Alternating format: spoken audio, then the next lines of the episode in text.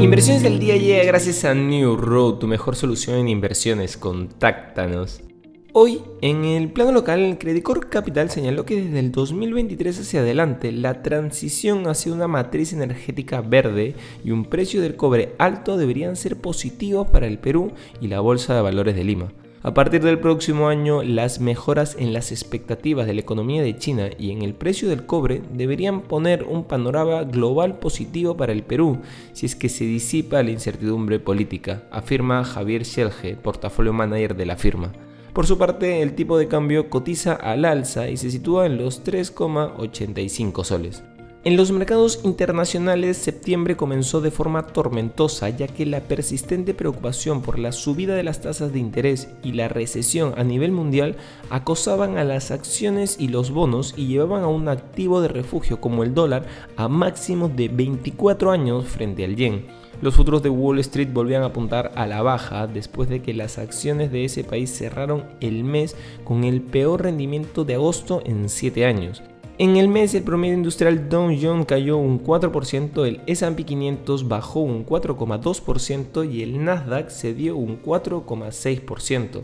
Las caídas de casi un 1,5% en Londres, Frankfurt, París y Milán llevaban al índice de acciones mundiales de MSCI a su nivel más bajo desde julio mientras los mercados de deuda pública registraban más ventas tras su peor caída mensual en décadas. La tendencia a la baja se vio alimentada por la posibilidad de que el Banco Central Europeo suba su tasa a un nivel récord de 75 puntos básicos la semana que viene, tras la disparada cifra de inflación del miércoles.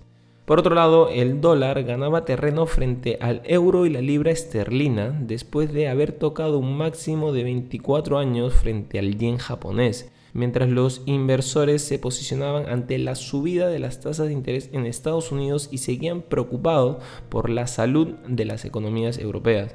El índice del dólar estadounidense, que mide el desempeño del billete verde frente a una cesta de 6 divisas, subía un 0,34% a 109,09, no muy lejos de su máximo de dos décadas de 109,48 alcanzado el lunes. Y no queremos irnos sin mencionar la caída de otro gigante tecnológico. Snap, la empresa matriz de Snapchat, anunció varias medidas de reducción de costo, incluida la reducción del 20% de su fuerza laboral y el abandono de varios proyectos internos. Esto se generó porque el gigante de las redes sociales se encuentra en crisis y sus acciones han bajado más del 75% en lo que va del año. De hecho, los directivos admitieron que sus planes de crecimiento eran difíciles de manejar.